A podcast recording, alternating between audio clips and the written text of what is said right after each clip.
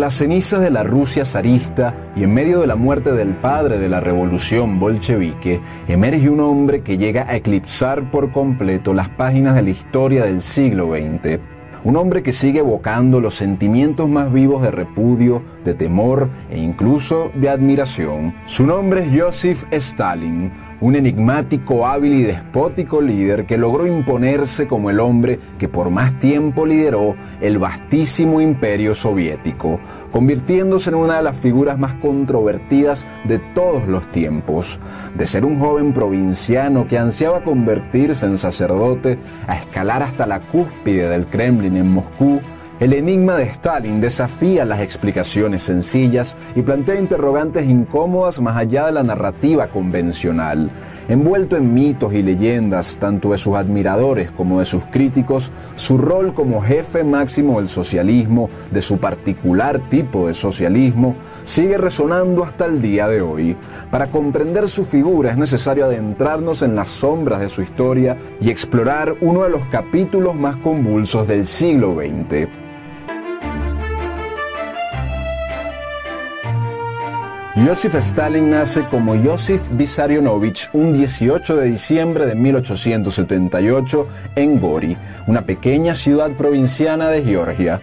Georgia era una división territorial del Imperio ruso. Se trataba de una región rezagada con una estructura semifeudal, una idiosincrasia nacionalista y condiciones de vida sumamente austeras de su población que comenzaba a experimentar los primeros síntomas del desarrollo industrial.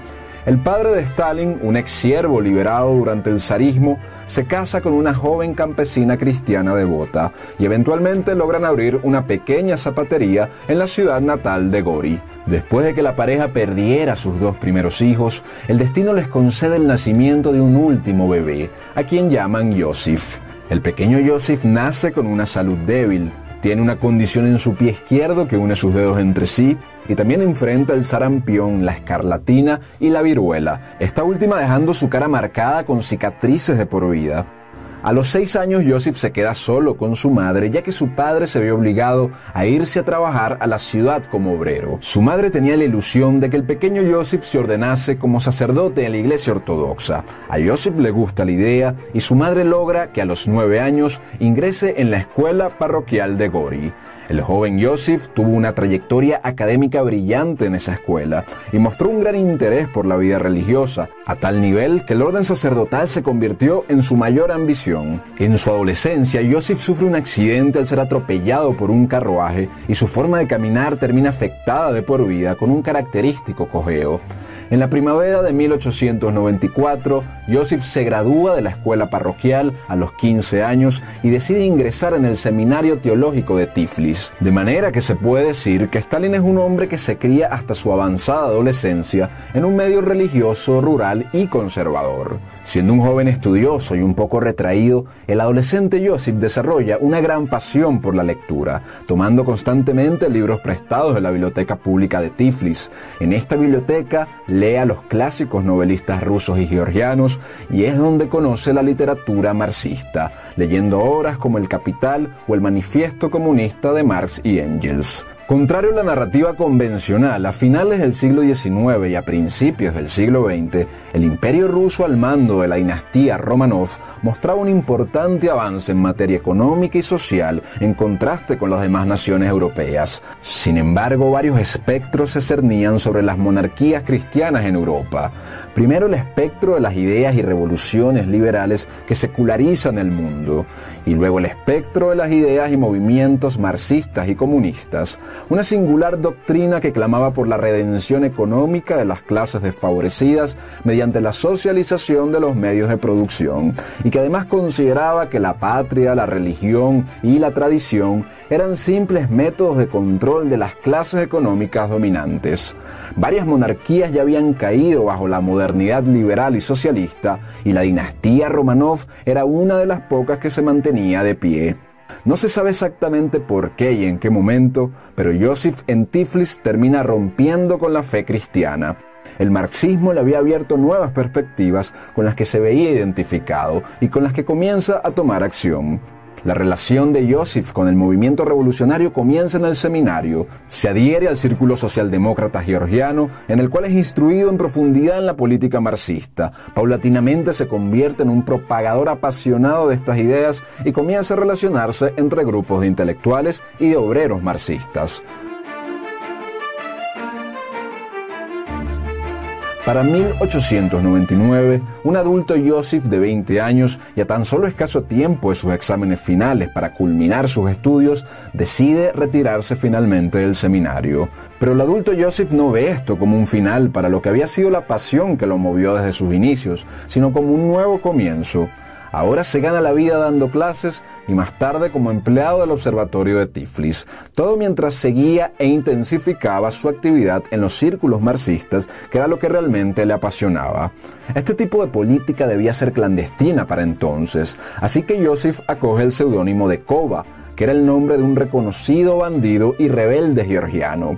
Este personaje llamado Kova de la literatura clásica georgiana, del cual Stalin era un apasionado, no era solo un bandolero, sino un hombre de las montañas con una hostilidad implacable contra todo tipo de autoridad y con su propio código de honor. También comienza a usar un característico bigote que décadas más tarde se convertiría en su marca distintiva e inspiradora de temor y de respeto. Desde 1898 se había fundado en el imperio zarista el Partido Obrero Socialdemócrata de Rusia, que agrupaba a las distintas tendencias marxistas del imperio, y en muy pocos años se divide en dos facciones, los mencheviques de tendencia más reformista y gradualista, y los bolcheviques de tendencia más revolucionaria y marxista ortodoxa. Por su parte, en Georgia Joseph se siente inconforme con el círculo socialdemócrata al que pertenece y comienza a agrupar un ala más radical con otros compañeros Juntos intentan crear un periódico marxista clandestino, pero enfrentan resistencia a la socialdemocracia georgiana.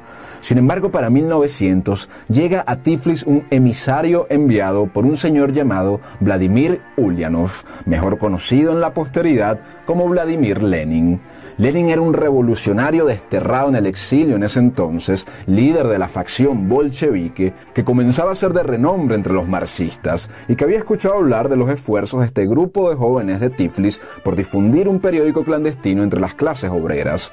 El emisario de Lenin llega a Tiflis y logra traer a Joseph y a sus compañeros a la perspectiva leninista y bolchevique del marxismo, siendo este el primer contacto, aunque indirecto, entre dos hombres destinados a cambiar por completo el rumbo de la historia rusa, Joseph Stalin y Vladimir Lenin.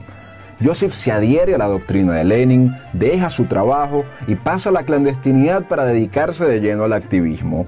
En poco tiempo, el ahora más conocido y revoltoso Kova crea varios círculos clandestinos, redacta octavillas, crea una pequeña imprenta clandestina y dirige numerosas huelgas en fábricas. Tras organizar una protesta en la que las consignas laborales se mezclaban con los gritos contra el zarismo, entre heridos y muertos, Joseph es arrestado por primera vez. Permanece detenido un año hasta que es condenado al destierro en Siberia. Este sería solo el primero de una larga serie de episodios de detenciones, destierros y de fugas para el agitador Cuba. Permanece poco tiempo en el exilio siberiano del cual escapa en 1904. Luego de sus dos años alejado, el panorama de la Rusia zarista se encontraba cada vez más agitado.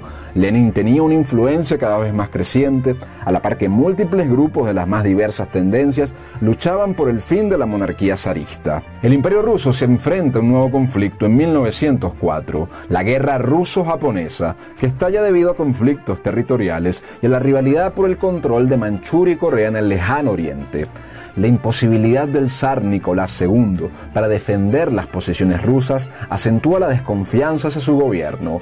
Mientras tanto, Japón recibió un importante respaldo financiero de Wall Street a través de la firma banquera Kun Loef dirigida por Jacob Schiff, un magnate judío multimillonario que sería uno de los principales financistas de la futura revolución rusa y del derrocamiento de los Romanov.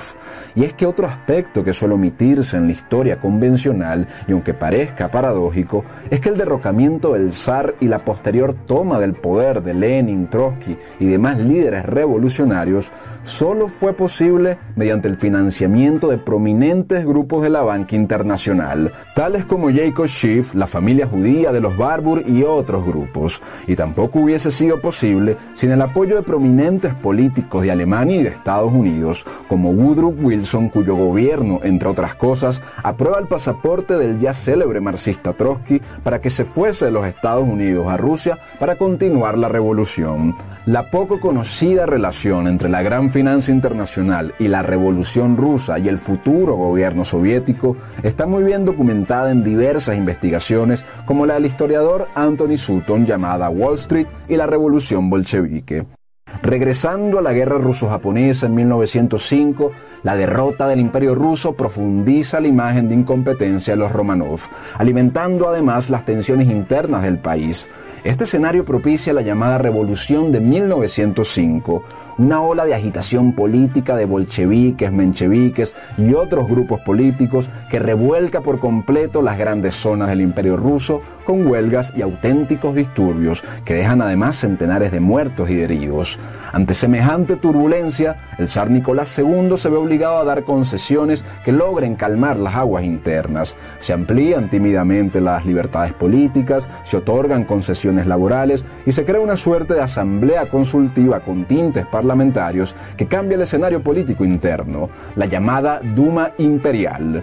Rusia pasa así de una monarquía absoluta a una monarquía constitucional limitada. Por su parte, Joseph critica la idea de algunos mencheviques de cohabitar con el zarismo, calificándolo de algo incompatible con la lucha revolucionaria. En una tajante publicación en octubre de 1905, califica las concesiones otorgadas por el zarismo como una promesa farisea del zar y afirma que tras los sucesos, abro comillas, la nave de la revolución había levantado sus velas y corría hacia la libertad. Para 1904, Joseph contrae matrimonio con su primera esposa, Ekaterina Svanitze, y en marzo de 1907 tiene su primer hijo, al cual llama Yakov. Si bien existe poca documentación sobre esta relación, Ekaterina fue conocida popularmente como la mujer que conoció el lado más sensible y amoroso del futuro Stalin, Ahora bien, el tener un hijo no alejó a de las revueltas revolucionarias. Haciéndole honor a su apodo de bandido, Kova forma parte activa en la organización del atraco al Banco de Tiflis de 1907 junto con los bolcheviques para expropiar fondos que serían destinados a financiar actividades revolucionarias. Explosiones, muertes y heridos marcan el atraco, pero logran escapar exitosamente con más de 300.000 rublos. Sin embargo, la vida de Kova se ve nublada nuevamente cuando a escasos meses de haber dado a luz, la esposa de Joseph enferma gravemente y fallece en diciembre de ese mismo año. La partida de Caterina desencadena grandes cambios en Joseph. Su pérdida endurece su carácter y la tragedia se convierte en un motor hacia la búsqueda de la grandeza. Joseph se entrega totalmente a la política y comienza a tejer una fuerte red de influencia.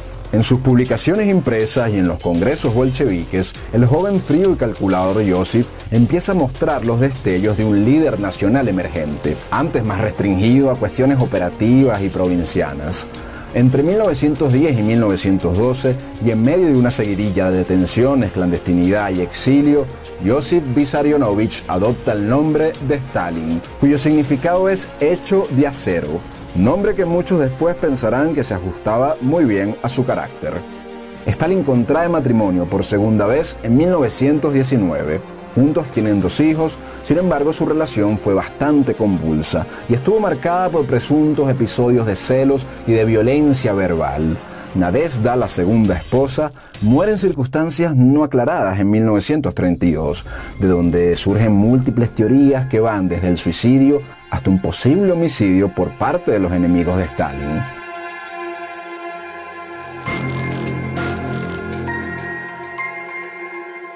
La guerra y las revueltas internas habían dejado secuelas económicas. A Rusia había llegado la industrialización, pero como casi el resto del mundo, la población era mayoritariamente rural y artesana y viviendo bajo condiciones de vida austeras y frugales. Sin embargo, no es verdad que viviesen en peor situación que en otros países donde los modelos republicanos y liberales ya se habían terminado de imponer desde hace bastante tiempo. Para 1911, el primer ministro de Rusia, Stolypin, muere a manos de grupos de izquierda y la incertidumbre opaca el poder político. Incluso, las polémicas y escándalos entre la opinión pública también eran la orden del día. No eran pocos los rumores respecto a la figura de Rasputín, un místico ruso que llegó a tener una importante influencia sobre la familia real, de lo que salieron murmullos de presuntos líos sexuales entre él y la esposa e incluso las hijas del zar, así como de consumo de estupefacientes y supuestas grandes orgías entre los Romanov y el enigmático Rasputín. En este contexto, las fuerzas políticas revolucionarias conducen al desarrollo de una nueva oleada de multitudinarias huelgas en el año 1912. Y si no era posible pensar en un escenario más convulso, para 1914 el imperio de los zares estaba amenazado por una nueva crisis cuando estalla la Gran Guerra, luego conocida como Primera Guerra Mundial, un conflicto que costó la vida de varias de las generaciones más brillantes de Europa y que también tuvo detrás el financiamiento de los mismos grupos banqueros que financiaron la Revolución rusa. Rusia no se encontraba en las condiciones para hacer una guerra larga y moderna, y la influencia alemana dominaba por dentro y fuera de sus fronteras. Si bien el soldado ruso es de natural valeroso, las pérdidas en el frente se volvían tan considerables que la moral disminuía con cada derrota y los reveses para el imperio sucedían casi sin interrupción alguna. Se produce una falta de alimentos y combustibles y los precios se disparan en todo el territorio. Empieza a haber una oposición a la guerra en la población y los revolucionarios aprovechan este sentimiento para usarlo como bandera, como fachada para dejar colar sus demás planes. Vladimir Lenin, que entonces estaba refugiado en Suiza, se opone a la participación en la guerra y la califica como una guerra imperialista.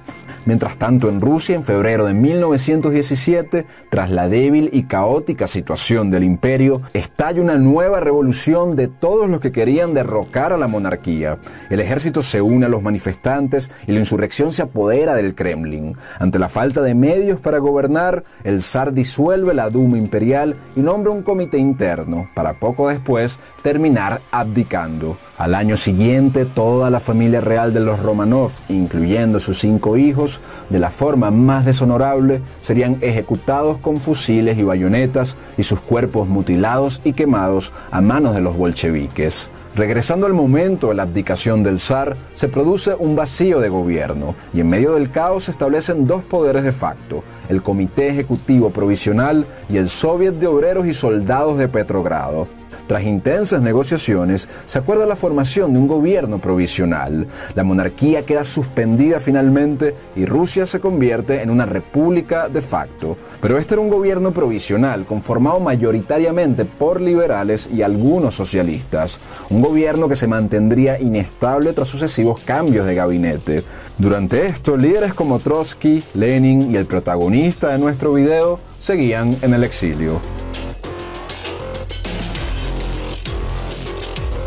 La inestabilidad del gobierno provisional y la guerra en la que todavía estaba Rusia impiden la materialización de los cambios que exigen los bolcheviques, por lo que estos empiezan a concentrar sus esfuerzos en los soviets y se van independizando en estas estructuras del gobierno provisional central. Lenin, por su parte, con ayuda de la familia banquera Barbour y del gobierno alemán, parte desde Suiza en un tren blindado que hace una parada en Alemania y que logra llegar a Petrogrado en abril con los bolsillos llenos de dinero. No faltaron sobre Lenin las acusaciones de traición por haber colaborado con Alemania cuando estaba en plena guerra con Rusia Stalin por su parte también vuelve del exilio en marzo y Trotsky llega un tiempo después desde Estados Unidos. Tras una intensa preparación a puertas cerradas y mucho dinero para financiar movilización, propaganda y contratar pandilleros, en octubre de 1917 la revolución de los bolcheviques sale adelante. Los revolucionarios toman por asalto el Palacio de Invierno en Petrogrado y toman el control de los principales centros de poder en el país. Derrocan al gobierno provisional y Lenin asume el mando del país. Se proclama el primer gobierno socialista en la historia. Seguido de esto, la revolución desencadena lo conocido como la Guerra Civil Rusa, entre monarquistas contra revolucionarios, mientras van sentando las bases para la formación de la Unión de Repúblicas Socialistas Soviéticas. Es a partir de este periodo de guerra civil, mientras Trotsky era el comandante del Ejército Rojo, que Stalin en Moscú termina consolidando su ascenso como una de las principales cabecillas de los bolcheviques. Rusia venía de participar en una dura guerra mundial y ahora entraba en una cruenta guerra civil con interferencia extranjera. No eran pocos los desafíos para los bolcheviques si deseaban estabilizar el territorio. El nuevo poder se afirmaba como una dictadura del proletariado según Lenin, el periodo de transición entre el capitalismo y el comunismo. Los bolcheviques habían conquistado y ahora debían gobernar. Una de sus primeras medidas fue retirarse de la guerra, firmando un acuerdo de capitulación con Alemania, considerados por algunos como deshonroso y desventajoso para Rusia. También se adopta una política llamada comunismo de guerra, que inicia una primera etapa de estatización de tierras, bancos y empresas y abolición en la ley de la propiedad privada. Tras tres años de dura lucha, el ejército rojo vence al ejército blanco. Tras el fin de la Primera Guerra Mundial y luego de la Guerra Civil y el llamado comunismo de guerra, las reservas de Rusia estaban agotadas, la economía estaba completamente devastada y un profundo descontento se extendía entre los campesinos. Ante esto, Lenin plantea un viraje y surge la nueva política económica, que brindaba un mayor nivel de libertad de mercado, de transacciones y de concesiones al capital extranjero, justificado de varias formas por Lenin a pesar de contravenir los dogmas marxistas. Para 1921, la situación económica mejora levemente y se atenúa la crisis. Para abril de 1922, Stalin asciende al cargo de secretario general del partido. Con astucia empieza a poner a sus aliados en posiciones clave y seguir tejiendo su red de influencia y de lealtad. Desde las sombras y con un Lenin ya enfermo, Stalin preparaba todo para su ascenso hacia el poder. Stalin no era el más formado o carismático o el que mejor hablaba, pero destacaba con su calculadora y fría persistencia. Era muy metódico, resistente a la hostilidad, testarudo y vengativo como el personaje Koba. Su futuro ascenso no fue como Lenin por su encantamiento de las masas, sino por la misma maquinaria política. Tenía la costumbre de leer en sus tiempos libres y era un apasionado de los juegos tranquilos como el billar. Fue fumador toda su vida y después de comer tenía la costumbre de fumar su pipa junto a la ventana. Tras la derrota del ejército zarista en la guerra civil, la Unión Soviética se establece finalmente en diciembre de 1922. El primer Estado proclamado socialista de la historia no era cualquier Estado, sino un vastísimo imperio que se convertía en un actor determinante en la política mundial. El mismo Stalin le reconocería esto a los zares diciendo eventualmente, abro comillas, los zares rusos hicieron mucho daño, pero hicieron una cosa que fue buena. Amasaron un enorme Estado. Nosotros heredamos ese Estado y por primera vez lo hemos consolidado como un Estado unificado e indivisible. Cierro comillas. Pero para enero de 1924 ocurre lo inesperado. El padre de la revolución, Vladimir Lenin, fallece en su cama. Stalin es confirmado en sus atribuciones como secretario del partido y rápidamente se convierte en la nueva imagen del partido y el líder de facto del imperio soviético, naciendo así una nueva era para la joven unión de las repúblicas socialistas soviéticas, la era de Stalin. La elocuencia de Stalin no tiene ni el rigor de Lenin ni el ardor y la inteligencia de Trotsky, pero en su carácter subyacía una inteligencia para las relaciones humanas y una voluntad y sagacidad que superaba la de los anteriores. Antes que un hombre de ideas, era un hombre de acción. Sin embargo, su ascenso a la cima no se produce sin dificultades en el camino. La muerte de Lenin genera una gran incertidumbre sobre el camino a seguir. Trotsky, con su postura internacionalista del socialismo y sus críticas a la creciente burocracia y a la continuidad de la nueva política económica, desafía el dominio de Stalin. Stalin, por su lado, promueve la doctrina del socialismo en un solo país. Defendía la idea de que la Unión podía desarrollar y proteger el socialismo dentro de sus propias fronteras, mientras que Trotsky sostenía que la revolución debe expandirse a nivel internacional para garantizar el éxito del socialismo. Esta divergencia teórica, que tal vez era la fachada de una diferencia más profunda, genera una intensa rivalidad entre ambos líderes, con Stalin promoviendo su enfoque nacional y Trotsky abogando por la revolución permanente y el internacionalismo. En esta visión internacionalista también estaba Sinoviev, otro prominente bolchevique ruso judío al igual que Trotsky, pero que como veremos más adelante tendría un fatal desenlace a manos de Stalin. Es de enorme relevancia la disputa entre Trotsky y Stalin, pues gran parte de la visión que tiene Occidente del estalinismo viene influenciada por la visión de su enemigo Trotsky. Es muy curioso que Trotsky compara el estalinismo con la reacción de Termidor. Esto fue un breve periodo durante la Revolución Francesa en que los conservadores tomaron el poder. A Trotsky le irritaron varias de las políticas que adoptó Stalin durante los años 30 de corte conservador a favor de la familia y en contra del aborto, como veremos más adelante. Y también le irritó su visión nacionalista del socialismo. Más curioso todavía es que Trotsky denunciaba que gran parte de la burocracia con la que gobernó Stalin a partir de los años 30 estuvo compuesta por hombres de viejas tendencias conservadoras que durante la revolución bolchevique más bien combatieron a la misma o en el mejor de los casos simplemente no participaron en ella. Las potencias occidentales promovieron la visión trotskista del estalinismo y esto tuvo como resultado que gran parte de la izquierda mundial haya abandonado una visión más obrera y tradicional del socialismo y en sustitución hayan adoptado las banderas del progresismo cultural postmoderno que vemos hoy en día. En los años posteriores a la muerte de Lenin, Stalin lucha contra Trotsky y Zinoviev por el apoyo del partido y en otoño de 1927 este conflicto sobrepasa los límites y en pleno aniversario de la revolución bolchevique, los partidarios de Trotsky se manifiestan en las calles de Moscú en contra de la política del Comité Central del partido. Ante estas acciones consideradas como antisoviéticas, Stalin da la estocada final y Trotsky y otros opositores son expulsados del partido y eventualmente expulsados del país. Así como Lenin domina la primera parte de la historia soviética, su segunda fase es marcada por el papel preponderante del ahora victorioso e incuestionable Joseph Stalin. Aunque nunca presumió de ser un intelectual, Joseph hizo una aportación teórica determinante en la evolución del socialismo en el mundo, lo conocido como el socialismo en un solo país. Stalin sostenía que el socialismo podía construirse en un solo país con gran extensión territorial y considerables recursos naturales. Hace de esta tesis la base de la política soviética y durante su mandato se enfoca en la industrialización, la colectivización agraria, la planificación económica y la consolidación del poder estatal a costa de una feroz represión política de una magnitud pocas veces vista.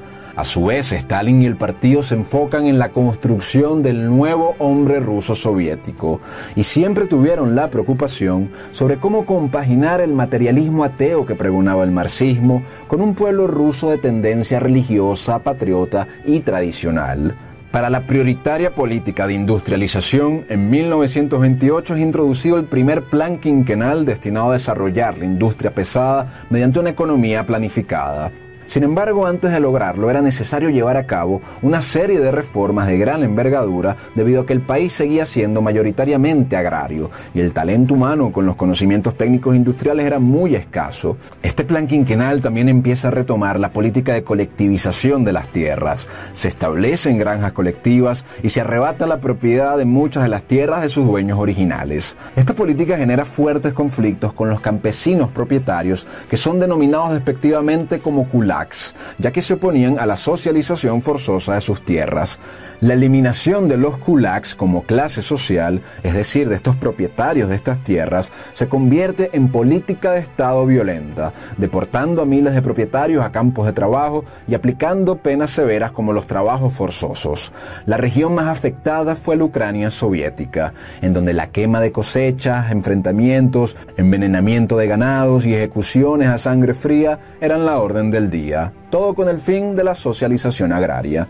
Y durante esta etapa, muchas tierras anteriormente productivas pasan al abandono total o a la improductividad, y se inicia un episodio devastador en la historia del siglo XX y la historia soviética que desencadena la muerte de millones de personas. El hoy conocido Holodomor en Ucrania.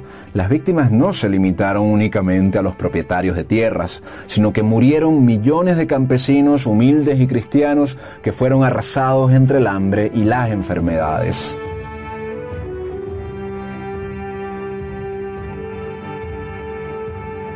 Ahora bien, lo que fue una tragedia sangrienta en el campo rural fue un éxito luego en el campo industrial, que era la prioridad de los soviéticos.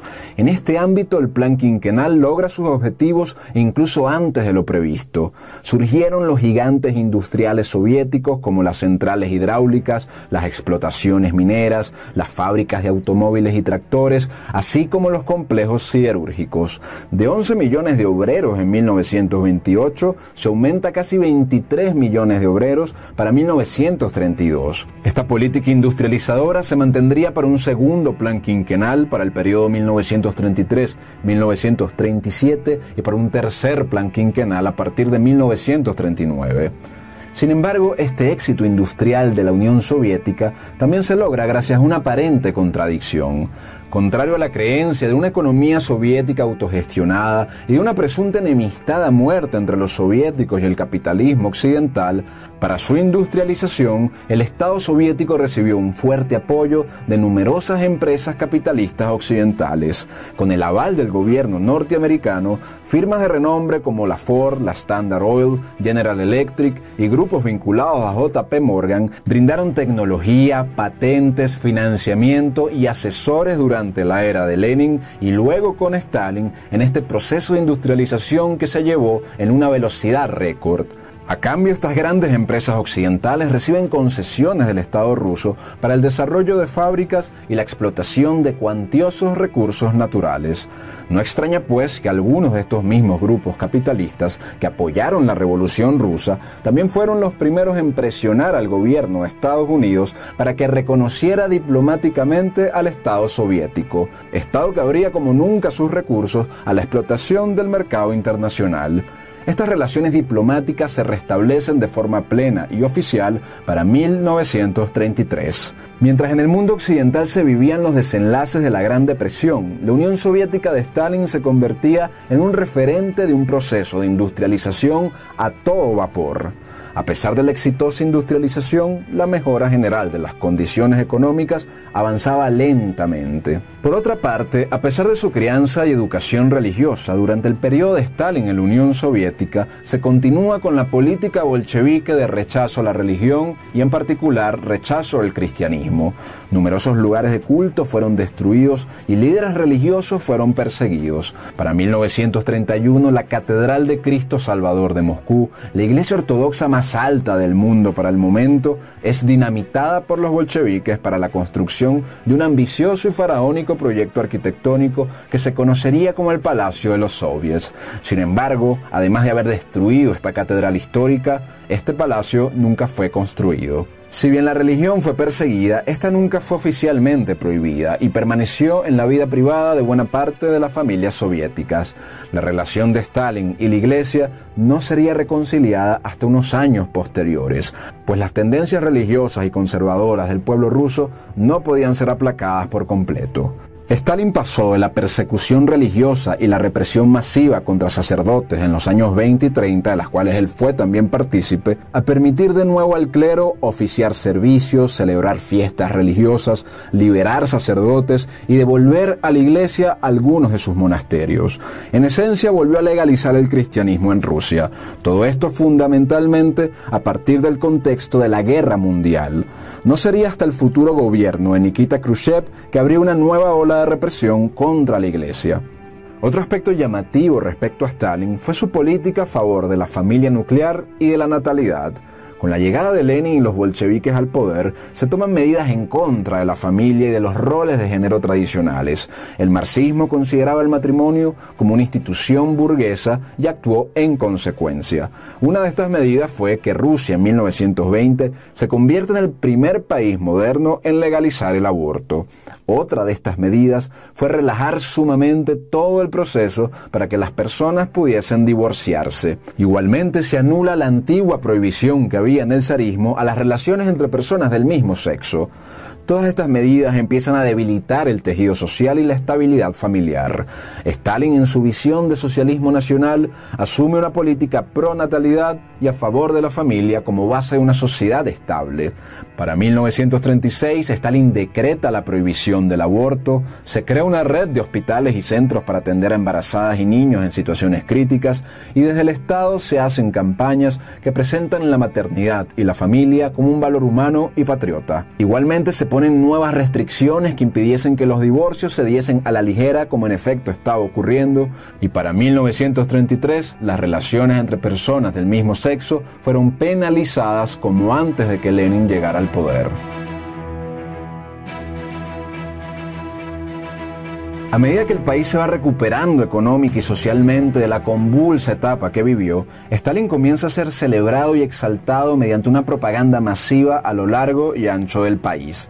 Contrario a la imagen de una personalidad fría, modesta y testaruda, de un provinciano que no parecía buscar el personalismo ni el reconocimiento, Stalin se convierte en una figura de reverencia a una escala similar o incluso superior que su antecesor Lenin.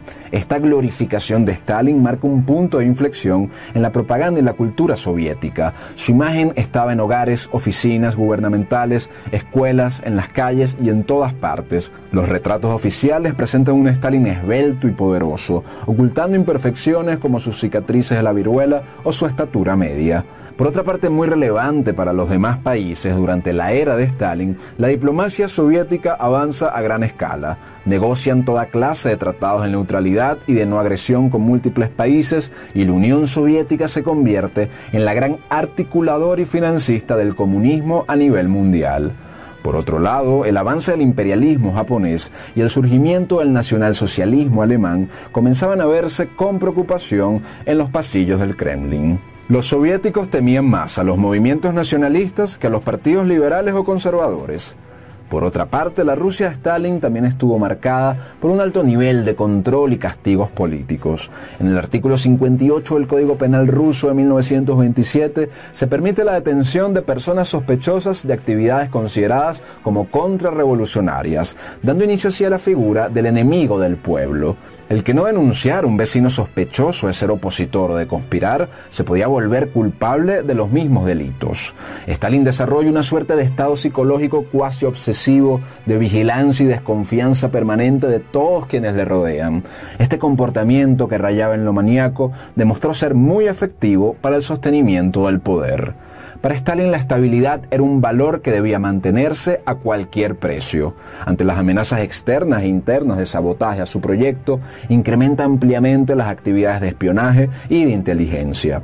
En paralelo al proceso de transformación de un país agrario a uno industrializado, en la década de 1930 se da inicio al proceso llamado la Gran Purga, una serie de campañas de arresto, persecución y neutralización de decenas de miles de personas consideradas como opositores al régimen, incluyendo miembros del mismo gobierno desde los más bajos hasta los más altos rangos. El punto de inflexión que de inicio estas purgas se da en agosto de 1936, cuando se lleva a cabo un juicio en Moscú contra Zinoviev, el aliado de Trotsky que mencionamos previamente, así como a otros 14 acusados, la mayoría de ellos bolcheviques, bajo cargos de formar una organización para conspirar y acabar con la vida de Stalin y otros líderes soviéticos de la mano del apoyo de Trotsky. Zinoviev fue declarado culpable y ejecutado públicamente el 25 de agosto de 1936 1946, esta era la primera vez que el gobierno de Stalin acababa públicamente con la vida de un destacado miembro del partido bolchevique. Durante la llamada Gran Purga, la represión política se extiende también sobre las Fuerzas Armadas y sobre importantes bolcheviques, una vez que habían sido figuras u oficiales prominentes de la Revolución de Octubre o sus años posteriores, siendo víctimas de acusaciones y juicios dudosos. En agosto de 1940, León Trotsky en su exilio en México es neutralizado por un agente de la inteligencia soviética. Stalin, en un tiempo relativamente corto, había transformado por completo a Rusia y estabilizado a la unidad soviética, reconvirtiendo el patriotismo zarista en un patriotismo soviético del único territorio que para la década de los 30 clamaba estar construyendo el socialismo. Mientras todo esto ocurría, no eran pocos los conflictos geopolíticos políticos en Europa heredados de la Primera Guerra Mundial. Para 1939 ocurre un pacto entre la Alemania Nacional Socialista y la Unión Soviética, acordando, entre otras cosas, la no agresión dentro de sus intereses expansionistas.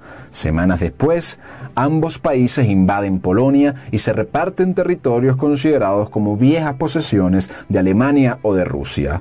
Por múltiples razones que merecen otro video, estos hechos desencadenan que Inglaterra y Francia le declaren la guerra a Alemania y con ello inicie una espiral de violencia conocida como la Segunda Guerra Mundial o la Gran Guerra Patriótica como fue llamada por el gobierno soviético. Con la Europa occidental sumida en la guerra, Stalin ve las condiciones idóneas para consolidar su agenda de expansión soviética. Para 1941, llegan al Reich alemán reportes de presuntos movimientos de tropas soviéticos hacia las fronteras alemanas. Alemania decide ejecutar una operación que ya preveía como necesaria, la invasión del territorio soviético conocida como la Operación Barbarroja. La guerra entre Rusia y Alemania alcanzó unos niveles de violencia difíciles de medir en palabras. Este choque marcó la escalada de la guerra y significó la alianza de la Unión Soviética con Estados Unidos y con el Reino Unido, países que le proporcionaron armas, equipos y suministros vitales al Ejército Rojo para su lucha contra la Alemania nacionalista. Los asedios alemanes a las ciudades rusas fueron feroces, pero los soviéticos resistieron y lograron una inolvidable contraofensiva con Stalin como comandante jefe. Para 1944, mientras los aliados avanzaban desde Normandía en Francia, en el frente oriental el ejército rojo soviético avanzaba hacia Alemania. Para febrero de 1945, en Yalta, los tres líderes del momento se encontraron en una encrucijada histórica. Stalin, Roosevelt y Churchill se reúnen para discutir el futuro no solo de Europa después de la Segunda Guerra Mundial, sino de todo el ordenamiento mundial. En medio de la tensión y el respeto protocolar, se tomaron decisiones importantes sobre la repartición de Europa entre los bloques occidentales y soviéticos y la creación de la Organización de las Naciones Unidas. Para abril, las tropas soviéticas alcanzan Berlín y el régimen nacional socialista finalmente se rinde en mayo. La Rusia de Stalin pasaría a la historia como aquella que venció y conquistó al Berlín nacional socialista. Por su parte, dentro de las fronteras de la Unión Soviética, se empieza a promover fervientemente el patriotismo y la defensa de las causas nacionales. Tras el fin de la guerra, la Unión Soviética había sufrido millones de pérdidas humanas y considerables pérdidas económicas. Un Stalin de casi 70 años se presentaba ante un nuevo gran reto, el de restablecer el orden y las condiciones materiales de su nación. Sin embargo, en términos políticos, casi todas las amenazas serias para Stalin habían sido ya aplacadas. Para marzo de 1946 es decretado un cuarto plan quinquenal para la recuperación y el desarrollo de la economía nacional. Tras un esfuerzo especial de las regiones periféricas de la Unión y un importante músculo financiero de prestamistas extranjeros, el plan fue realizado en cuatro años y tres meses y obtuvo resultados positivos en materia industrial. A pesar de los logros que se anunciaban, el crecimiento económico era lento y gran parte de la población se mantenía en las condiciones precarias que caracterizaron a la Europa posguerra. En esta nueva etapa posguerra, Stalin permanece cada vez más aislado y las decisiones solo emanan de su grupo cercano. Las reuniones del Comité Central del partido son cambiadas por cenas en la casa de Stalin con su círculo íntimo donde se discuten y se toman las decisiones de gobierno. El robusto aparato partidista había sido descuidado y se había limitado a la burocracia y la adulación del líder. Ocurren nuevas depuraciones internas, la más sonada de ellas, el ostracismo al que fue condenado el famoso mariscal de guerra Georgi Zhukov, de forma que el control se mantenía bajo los mismos métodos burocráticos y represivos. A partir de 1950, la salud de Stalin comienza a declinar. El asunto de la sucesión se había convertido en la gran preocupación de los principales cabecillas. La memoria de Stalin fallaba constantemente, se agotaba con facilidad y contaba con una hipertensión aguda. El temido líder que gobernaba la potencia socialista se enfrentaba ahora a su propia fragilidad física. Pero la política avanzaba. En 1952 se ratifica el quinto plan quinquenal para el desarrollo de la industria pesada. A pesar de que no pronunció más que un breve discurso cuando presentó este plan, Stalin dominó con su característico verbo. Este fue el último de los congresos comunistas de la Unión Soviética al que asistió el máximo líder. En 1953, la figura de Joseph Stalin estaba envuelta en una aura de expectativa y misterio.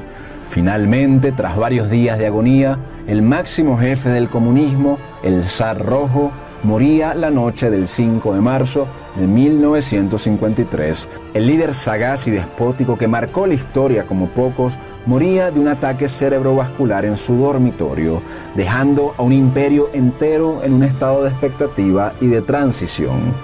Al día siguiente, la Unión Soviética y el mundo entero escuchan el anuncio oficial por radio. Stalin ha muerto.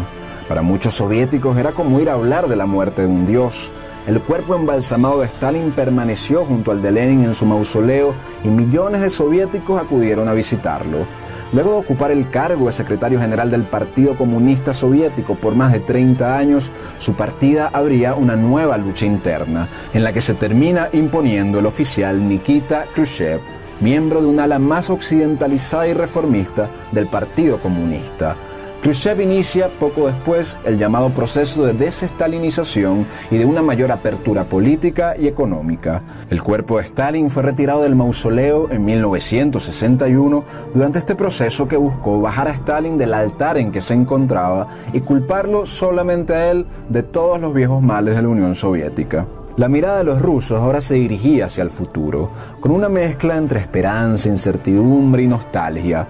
Para algunos, incluso reconociendo sus excesos violentos, Stalin representó el caudillo que convirtió a Rusia en una potencia mundial, alguien que elevó el orgullo patriótico soviético y lo puso a competir a la par del gigante estadounidense.